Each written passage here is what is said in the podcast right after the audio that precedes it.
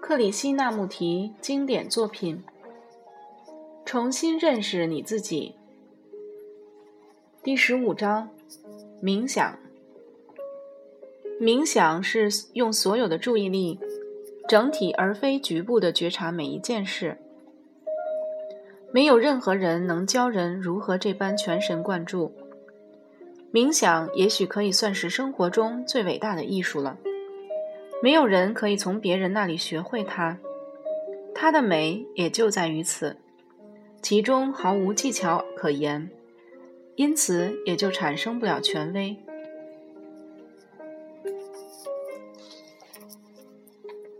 我们每一个人都渴望某种经验，神秘经验、宗教经验、性经验，以及致富、权势、地位和统御的经验。等到年长以后，我们的肉体需求已经得到满足，我们就开始要求更广、更深和更有意义的经验。于是，我们就用各种不同的方法来得到它。例如，扩大意识的方法，这是一门非常不简单的技艺。有些人甚至不惜借助各种药物来达到它。人们从远古以来就在玩这种把戏：嚼一片树叶，或试用最新的化学药物，暂时把脑细胞的结构改变一下，提高敏感度，加深知觉的程度，尝一尝类似实相的滋味。这种不断渴求更多体验的心态，充分显示了人类内心的贫乏。我们以为可以借助这些经验。来逃避自我，却不知道这些经验仍然在我们的局限中。如果我们的心胸狭窄、善妒、焦躁不安，即使服用最新的迷幻药，所见到的仍然是自己从受限的背景中投射出来的卑微想象罢了。我们大多数人都想要得到完全使我们满意、永恒不变而不受意念毁坏的经验。在追求经验的背后，就是对于满足感的需求。这份需求于是决定了经验的走向。因此，我们不只认清了满足感这档事，而且还认清了被经验的事物。强烈的满足必定带来强烈的快感。这种经验愈久、愈深、愈广，快感也就愈大。快感支配着我们所期望的经验形式，于是快感就成了我们衡量经验的尺度。然而，任何可以衡量的东西，必定落在思想的限制中，因此迟早会导入幻境。你可能在幻觉中享受一段美好的时光。你也难免在自己的局限中看到一些幻象，例如基督、佛陀或任何你所信仰的对象。信的愈成，那信心所投射出来的幻觉就愈为清晰。这些都不过是你自己内在的需求和冲动的向外投射。如果你有意探讨真理这类的根本问题，却仍然用快感作为衡量取舍的标准。那么你就已经预先为那经验设了限，所以这种方式是行不通的。所谓的经验究竟是什么？经验中可有任何崭新而富有原创性的东西？经验只是一堆向挑战反应的记忆，他只能按照自己过去的背景来反应。你愈善于诠释经验，你的反应就越多。因此，你不仅应该质问别人的经验，更应该反观自己的经验。如果你不能认清一个经验，它就根本不能算是经验。所有的经验必定是已经经历过的东西，否则你就不会认出它来。你经常在旧有背景的局限之下，去认识一个经验的好坏，美丑或神圣与否。因此，凡是认得出来的经验，必然是陈旧的。如果我们想要经历实相或真相，我们都会想要的，不是吗？想要经验它，必须先认识它。我们一旦认出它，就表示我们早已从心中投射了一个假象，所以它仍然是思想及时间的产物，而不是真相。凡是思想所能想出来的实相，绝不可能是真的实相。我们是不可能认出一种全新的经验的，所认出来的也只是我们本来已经知道的事。因此，即便我们声称自己得到了一种崭新的经验，其实它一点都不新了。通过各种不同的迷幻药来造成意识的扩张，寻求更进一步的经验。结果，这经验仍然是在意识领域之内，因此还是受到了限制。我们已经发现了一项基本事实，那就是一个不停的寻找和渴求更深更广的经验的心，就是肤浅而迟钝的，因为它其实永远活在自己的记忆里。如果我们没有丝毫的经验，我们会怎么样？我们一向是靠着经验、挑战来振奋自己的，所以，如果我们内心没有种种的冲突、变化和不安，我们大概早就昏昏入睡了。因此，挑战对我们来说是必要的。我们常以为没有挑战，我们的生活会变得呆板而沉重，所以我们依赖着挑战、经验所带来的强烈刺激。来磨练我们的心智。其实，通过这种挑战和经验，使我们清醒的做法，丝毫不能令我们清醒，反而会使我们迟钝。现在我就要问自己了：我能不能不靠任何挑战或经验的刺激来保持彻底的清醒，而不只是唤醒存在的边缘地带而已？这觉醒意味着肉体上和心理上的极度敏感，也意味着我必须放下所有的需求，因为当我有了需求的那一刻，我就已经落入经验了。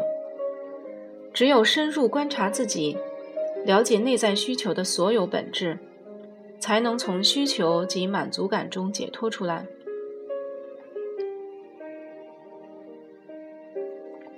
需求产生于二元对立，我不快乐，但是我必须快乐。这种我必须快乐的需求就是不快乐。当一个人勉力行善时，在那种善行中已经影射出他的反面，也就是邪恶了。任何的肯定之中，同时也包含了他的反面。所以，当你努力克服某件事情时，反而是在助长它的威力。渴望经历真理或实相，正显示出你不满意目前状态的心状况的心态。因此，需求必定制造所需之物的反面，而反面之中都是早已经历过的事物。总之，一个人如果不能从无止境的需求中解脱出来，必定迷失在二元对立的窄巷中。你必须彻底认清自己，然后才能停止所有的追寻。这样的心自然不会再追求任何经验了，他不再追求挑战，也不再认得挑战。他不再说我在昏睡中，或我十我十分清醒。他完全处于本然中。只有那种肤浅、狭隘、困顿而受制的心，才会刻意寻求更高的境界。我们有没有可能停止所有的追寻和比较，而自在地存活于这个世界？当然可能，只是每个人必须亲自去发现自己。深入这个问题的真相，就是默观冥想。可惜这个名词在东方和西方都被彻底糟蹋了。默观冥想有各种不同的派别、方法和系统。有些系统要求你把注意力集中在你的大脚趾头上，看住它，看住它，看住它。另一个系统则主张某种坐姿、调息或关心。这些都是纯然机械化的方法。还有些派别则教你一些咒语，要你不停地持咒，同时保证使你得到某种超绝的经验。这些都是毫无意义的举动，不外是自我催眠罢了。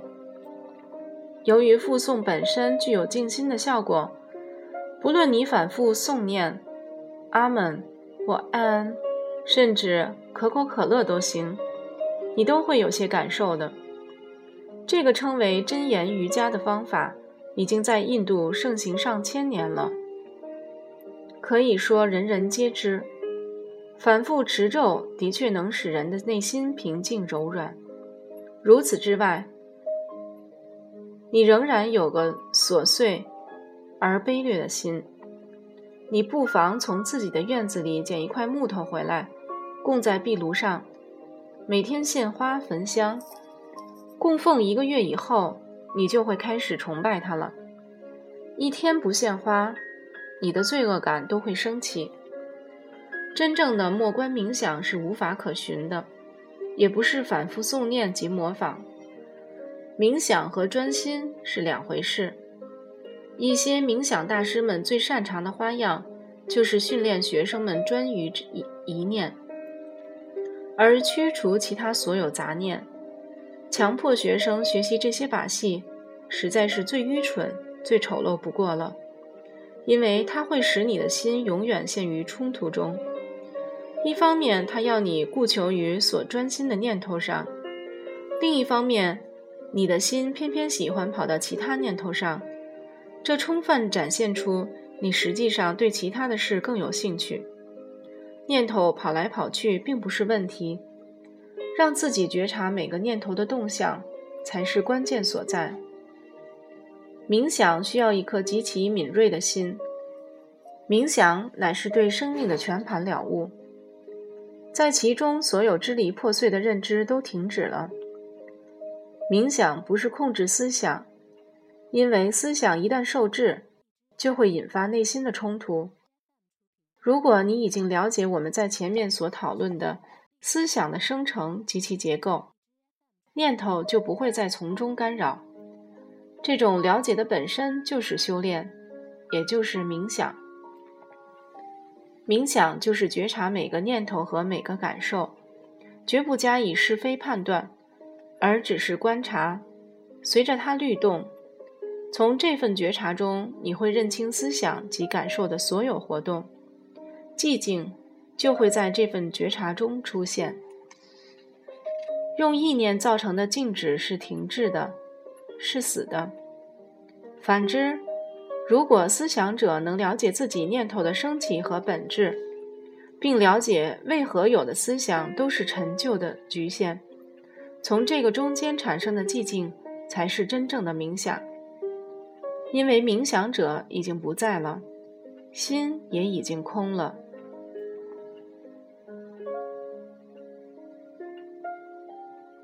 如果你用一小时全神贯注地读这本书，就是在冥想了。如果你只想摘取几中其中几句话，索取几个观念，待会儿再想，那就不是冥想了。冥想是用所有的注意力，整体而非局部的觉察每一件事。没有任何人能教人如何这般全神贯注。如果有任何派派别教你全神贯注，你都只是在对那个方法全神贯注，而不是真的全神贯注。冥想也许可以算是生活中最伟大的艺术了，没有人可以从别人那里学会它，它的美也就在于此，其中毫无技巧可言，因此也就产生不了权威。如果你学着观察自己，观察自己走路的姿态，吃东西的方式、谈话的内容、如何闲聊、憎恨、嫉妒等。如果你能觉察这所有的一切，而不加谴责，那就是冥想了。因此，当你搭公车时，在阳光照射的树荫下散步时，听鸟儿歌唱，或注视着你的妻儿的脸庞时，你都可以进行冥想。一旦了解了整个觉察的过程，爱就产生了。爱不是任何方法或习惯的产物，爱也无法从思想中培养出来。只有在完全的寂静中，连冥想者也一并消失时，爱才可能升起。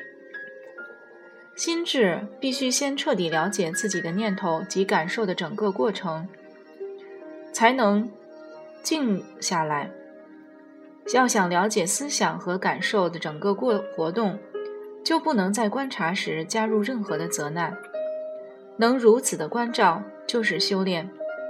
这个修炼是流动的，也是自由的，而不是臣服于某种权威。